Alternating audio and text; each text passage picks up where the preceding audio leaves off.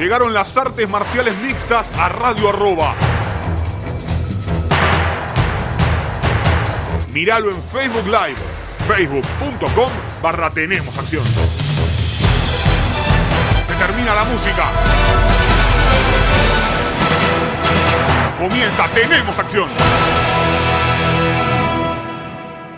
¿Qué tal amigos? Bienvenidos a una nueva edición de Tenemos Acción, versión cuarentena. Ya de a poco vamos a tal vez volver pronto a radio arroba. Mientras tanto, seguimos con el eh, programa versión casera, sin la calidad de audio que podemos encontrar con los amigos, como siempre hablamos de radio arroba. Y en este caso, vamos a hacer un programa diferente.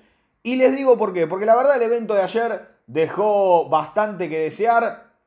Necesitábamos alguna algo nuevo, algo diferente y por suerte apareció la isla de UFC. Gracias a que apareció esa noticia, hoy tendremos un lindo programa de Tenemos Acción para intentar, a ver, eh, ¿nos mintió Dana o no nos mintió? Porque la isla de UFC termina siendo la Jazz Island de Abu Dhabi esa isla artificial creada en el año 2006 a la que UFC ya ha visitado, ya ha hecho eventos. Pero lo cierto es que confirmó cuatro eventos. Serán todos en el mes de julio. El 11 de julio, el 15, el 18 y el 25 de ese mes serán los eventos. Y por supuesto aquí en Tenemos Acción analizaremos los combates que se vienen. Y para quien no sepa, le contaremos también un poquito respecto a esta isla, a esta Jazz Island, que tiene 25 kilómetros cuadrados, que es donde se hace el Gran Premio de Fórmula 1 de Abu Dhabi. Tiene, por ejemplo, el Ferrari World, un parque de atracciones con, atentos a esto, la montaña rusa más veloz del planeta Tierra. Llega a los 240 kilómetros por hora esa montaña rusa. También está el Jazz Water World y el Warner Bros. World. La verdad, hay de todo. Y pronto se viene una especie de mundo marino, pero imagínense cómo hay un mundo marino, ¿no? En, en Abu Dhabi. Dicho esto, me parece que todos tuvimos una... Esperábamos otra cosa, seamos sinceros. Creíamos que iba a ser un pedazo de, tierra en el medio de la nada, que los peleadores casi que iban a caer en paracaídas, y la verdad termina siendo otra cosa. ¿Es una isla? Sí. ¿Gastaron millones de dólares en hacer el evento? Sí, también, los eventos en realidad. Pero creo que, quedó ese, ese sinsabor, ¿no? Que, que esperábamos otra cosa. Eh, será en el Caribe, será en algún lugar en los Estados Unidos. Ya se había empezado a correr la bola que iba a ser en Abu Dhabi y finalmente se confirmó que será en esta Jazz Island. Vamos a comenzar. Va a quedar medio desprolijo el, el programa de hoy, pero me parece que lo importante y, lo que nos lleva a la noticia es lo que pidieron ustedes además a lo largo de la semana, que era hablemos de lo que viene en la isla de UFC. El 11 de julio será el primer evento en eh, la isla. Tendremos a Kamaru Usman exponiendo su cinturón de campeón de peso welter ante Gilbert Burns.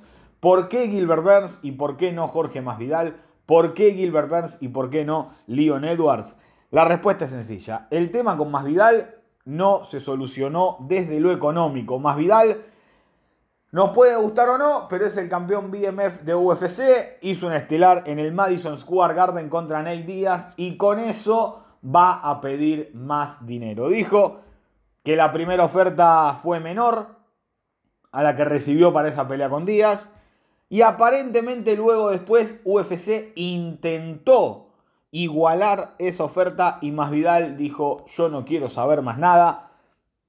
Le van a dar el, digamos, el pase libre a Masvidal ni de casualidad. Y a ver, y es un tema que, que se habla y se discute mucho esto y todos se quejan de los pagos de UFC. ¿Por qué UFC no gana como los, los campeones de UFC no ganan como los grandes boxeadores? Eh, lo mismo dijo John Jones, que por qué él regaló los mejores años de su carrera por poco dinero.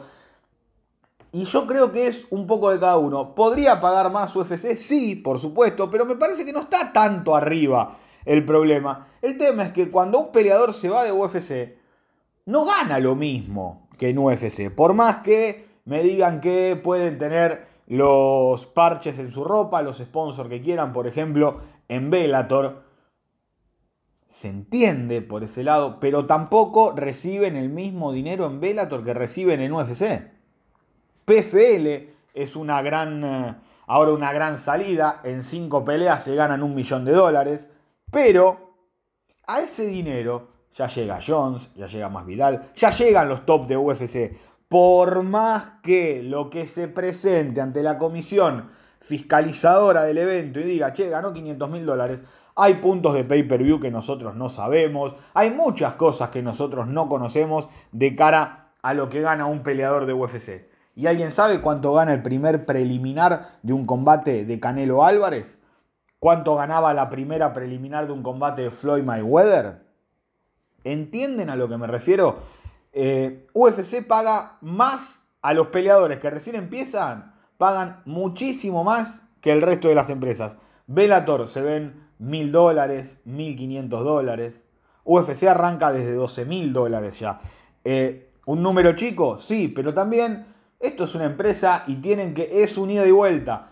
Eh, se habla de los porcentajes, salió Gray Maynard a quejarse que lo obligaron a firmar un contrato de 7 peleas en su momento, que cobraba muy poco. A ver, los números que se manejaban cuando Maynard peleaba por el título no son los números que se manejan hoy eh, y me animo a decir post Conor McGregor. Me parece que el que termina acomodando todo es Conor McGregor y que los peleadores que salen a hacer público este problema con UFC terminan sin recibir lo que realmente quieren y ahí es cuando se pone tensa la situación. Daniel Cormier dijo, y a ver, Daniel Cormier firmó para pelear el 15 de agosto la trilogía con Stipe Miocic, que será en Las Vegas, no tiene nada que ver con la isla. Dijo, el problema de acá es hacerlo público. Yo firmé una cosa, cuando, el, día, el día posterior al que salí campeón, yo lo primero que hice fue asegurarme de determinada cantidad de dinero por si perdía el título y tenía que ser retador al cinturón.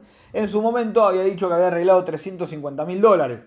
Él también comentó que en las últimas peleas hizo alrededor de 3 millones, poco más, poco menos. Entonces, siendo retador al título, ganando lo que ganó como campeón, se iba a sentar con Dana White e iba a hablar si podían llegar a mejorar esa oferta para que él pueda volver a pelear.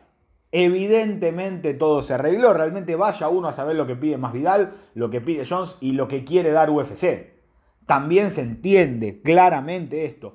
Pero me parece que hay maneras y maneras de tratar las cosas. A ver, estuve en Chile con Más Vidal y no lo paraba nadie en ninguna esquina, chicos. Más Vidal ha tenido un 2019 extraordinario, tal vez uno de los mejores años en cuanto a repercusión de la historia de un peleador, les diría, de MMA, obvio, estamos hablando, ¿no? Para que se entienda, eh, Masvidal, mayo 2018, en Chile, lo saludábamos 4, 5, a lo sumo. Para que quede, para que quede claro, a ver, eh, entiendo que yo quiero pelear y que me paguen más, genial, pero ¿hasta dónde puede pedir? ¿Hasta dónde no? hasta cuánto hacerlo público. Qué casualidad que tanto Jones como Masvidal tienen también el mismo manager. Eh, me parece que también es una forma de presionar. Eh, Ali Abdelaziz, el manager de Gage y Habib, eh, es medio bocón, digamos, pero sale y pone la cara a él. Él va y pelea por los peleadores. Y me parece que ahí está, está haciendo una, una diferencia en mandar al peleador al frente y sumarlo en las redes, a mí personalmente no me parece algo que, le termine beneficiando a un peleador. Eh, al contrario, me parece que, después de, que pasa una semana, UFC enfría todo, UFC no dice nada, ahí se acomoda todo y el que termina teniendo el, el ancho de espada, como decimos acá, es UFC. Si no querés, y bueno, no peleas, ¿dónde vas a ir a pelear, brother? Si yo tengo el contrato con vos. ¿Entienden? A ver, si Masvidal firmó antes de su pelea con Nate Díaz un contrato por 7 peleas y aparentemente millones de dólares por los números que habló Dana White, y estabas en contra, no lo firmes. No firmes y después de firmar pidas más. Ahí hay, hay una, una discusión que, que se vuelve complicada, me parece. Alia Quinta era el primero con Leslie Smith, con quien terminó siendo, terminaron las relaciones con UFC. Alia Quinta era uno de los principales cabezas del eh, proyecto Cabeza de Lanza, algo así se llamaba. Punta de Lanza, así se dice. Eh, y a Quinta un día a Holloway no lo dejaron seguir cortando peso. Peleó por el título ligero de UFC con 24 horas de anticipación ante Javier Nurmagomedov. Y a Quinta no dijo nunca más nada.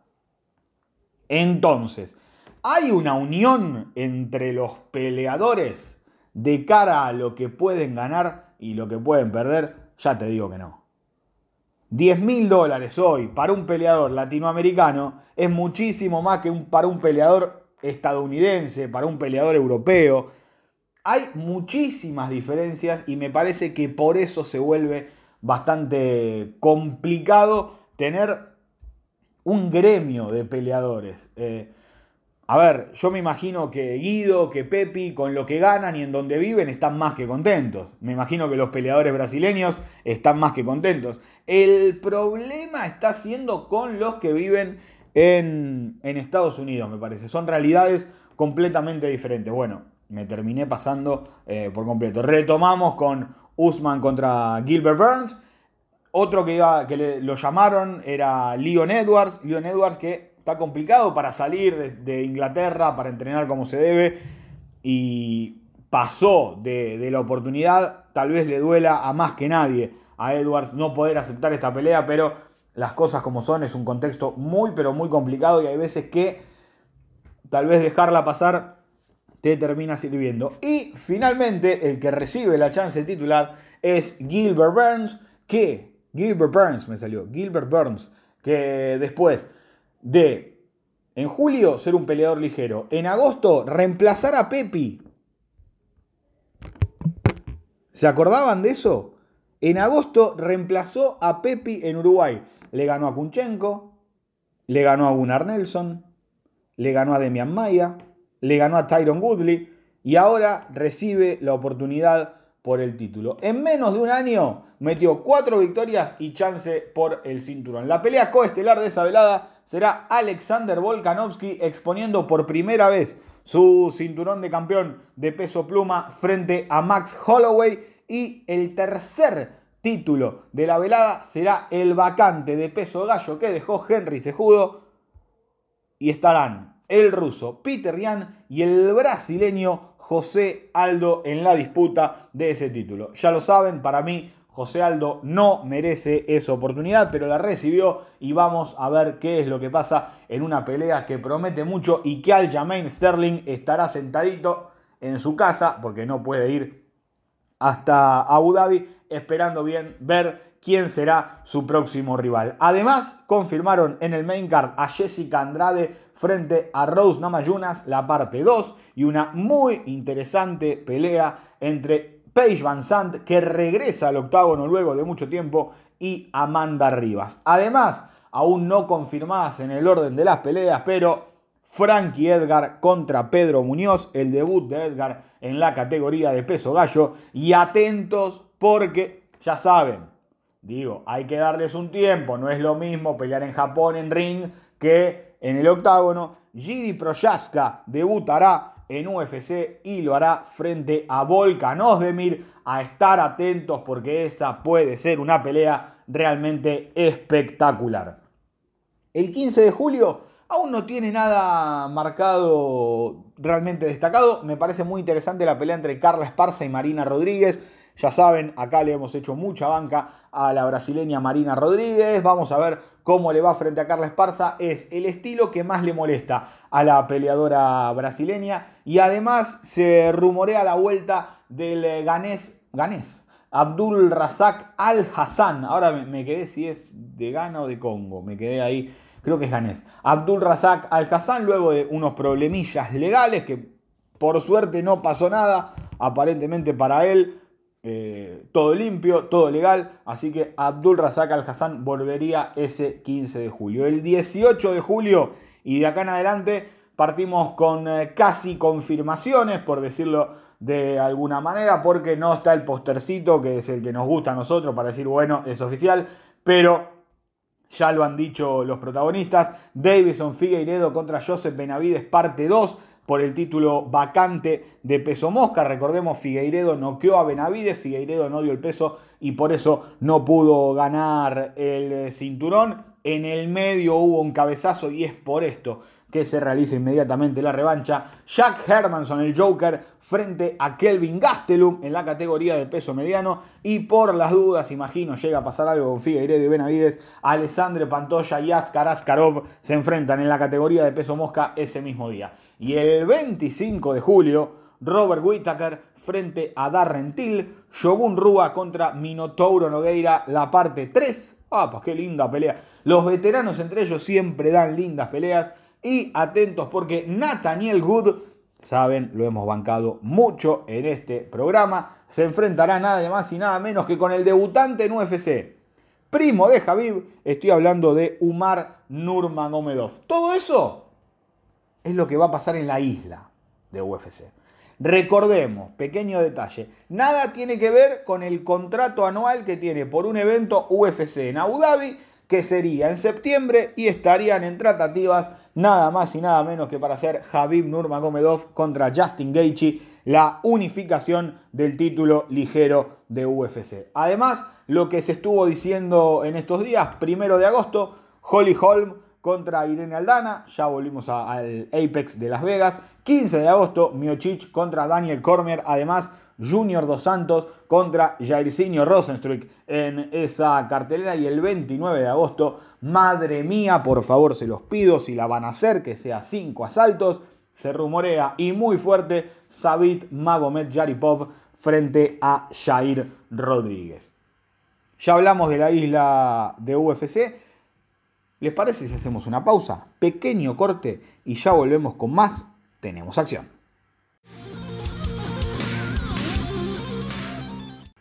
Regresamos con Tenemos Acción, el segundo programa, si yo mal no recuerdo, que hacemos con un corte de por medio, mientras estamos con este temita de Tenemos Acción en casa. Vamos a repasar rápidamente lo sucedido el eh, día sábado en una cartelera bastante olvidable. Rescato muy pocas cosas. Cintia Calvillo en su debut en peso mosca le ganó a Jessica Ay, que no dio el peso por eh, decisión unánime en 5 eh, asaltos.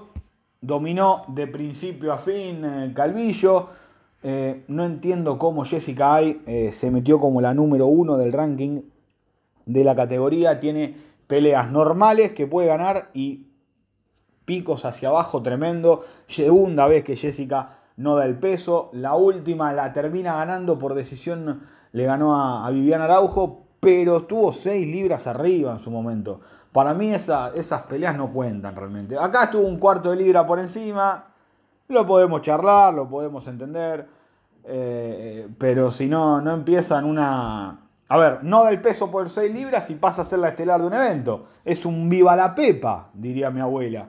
Pero bueno, nada, son cosas que, me exceden. Me gustaría ver a Cintia Calvillo con la ganadora de Roxanne Modaferi y Lauren Murphy. Me parece que viene por ese lado. Otro bastante desubicado, Carl Robertson, cayó en 190.5 libras, 5 libras y media encima del límite de la categoría. Por suerte, el Tano Vettori hizo lo que debía hacer y lo sometió en el primer asalto. Tercera victoria consecutiva dentro del octágono para Marvin Vettori.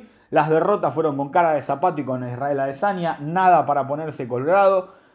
Y mientras pensaba contra quién puede pelear, hay una pelea este fin de semana, eh, perdón, este fin de semana o el que viene, no, el que viene, el 27 de junio, que es Ian Einish contra Brendan Allen. Sería una, una linda posibilidad para Vettori, además por los rivales que suele enfrentar Ainish y también por, por, lo que viene Brendan Allen, sería una linda pelea el ganador de ese combate. Carl Robertson lo mando a la guerra con Punajele Soriano, al palo y palo, al toma y dame hasta que uno de los dos caiga. Para mí ganó bien Charles Rosa frente a Kevin Aguilar, tercera derrota consecutiva para Aguilar, fue fallo dividido en favor de Rosa, para mí no ganó ni cerca. Aguilar, la mejor pelea de la velada, no tuvo bonificación, fue porque fueron cuatro performances de, la noche, fue Andre Philly ante Charles Jourdain frente al peleador canadiense, se han pegado mucho y por absolutamente todos lados, como dije en su momento, lo repito ahora, me gustaría ver a Andre Philly con Edson Barbosa. Barbosa está en ese momento complicado para conseguir peleas porque perdió en su debut, pero a la vez está, está difícil conseguirle pelea por todo lo que había hecho en eh, peso ligero. Así que vamos a ver cómo se soluciona todo eso. Philly contra Barbosa, me encantaría. Jordan Espinosa le ganó con muchísima facilidad a Mark de la Rosa. Fue en peso gallo, son peso mosca, se entiende, lo hemos hablado muchísimo a lo largo de, estos, meses de, de, pandemia. Me encantaría verlo frente a Tyson Nam, que consiguió uno de los mejores knockouts de la cuarentena, top 5, ante Sarruka Dashev. Fue knockout en el primero, encima el pobre Dashev le había tenido que dar el 20% de la bolsa porque no había dado el peso. No le salió una al eh, debutante. Y ojo, acá llego a lo que para mí es lo más destacable de la cartelera, a pesar de los resultados.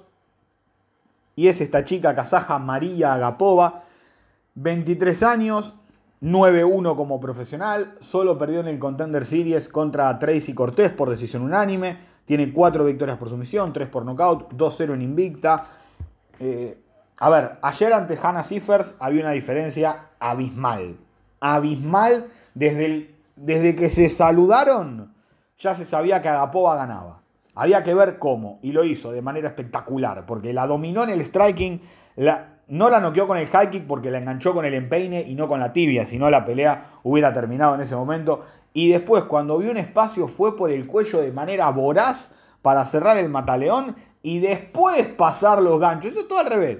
Pero fue a terminar la pelea porque sintió que la podía terminar. Espero a esta chica la lleven bien. Porque la pueden largar ahora con Lipsky, con Moroz, tal vez le gane, tal vez no, pero son peleas de muchísimo perfil. Me parece que a Agapova la pueden llevar tranquila, la pueden llevar de a poco y empezar a sumarle highlights en su carrera.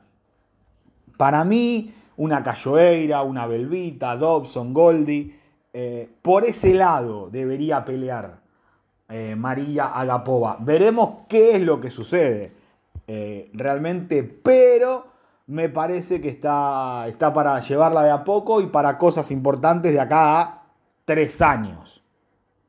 No hagan lo que hicieron con Antonina, que la mandaron con Modaferi y con Chucayán. No hagan lo que hicieron con Hannah Siffers, que la mandaron con Modaferi. No hagan lo que hicieron en el debut de Sabina Mazo, que la mandaron con Agapova. Con, perdón, con Marina Moroz.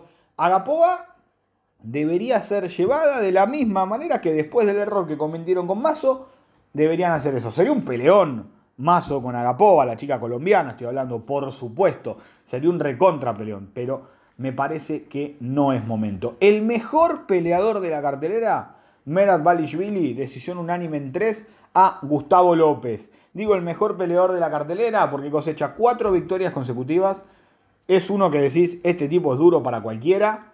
Pidió por Jan Mali, no creo que se lo den. Está 11-4 como profesional, dos derrotas muy discutidas en, UFC, las dos primeras. A mí realmente me gustaría verlo con Son Yadong. Pero no sé si lo aceptará Yadong y será una pelea para él. Pero me parece que sería excelente esa pelea. Además, ganó Julia Ávila, pasó por arriba a Gina Mazzani y Cristian Aguilera lo molió a golpes a Anthony Ivy. Aguilera, Nam, estoy haciéndolo así, Vettori la, y Agapova, las bonificaciones, las cuatro mejores performances de la noche. La próxima semana, el 20 de junio, tome el rotulador fosforescente y anote, porque se viene una cartelera muy, pero muy interesante. La pelea estelar, Caris Blades frente al ruso Volkov y después Hay cuatro que a mí personalmente me parecen espectaculares. Después pueden salir buenas o pueden salir malas, pero en los papeles son excelentes. Estoy hablando de Guillaume Shemet contra Jane Burgos. Estoy hablando de Belal Muhammad frente a Lyman Good.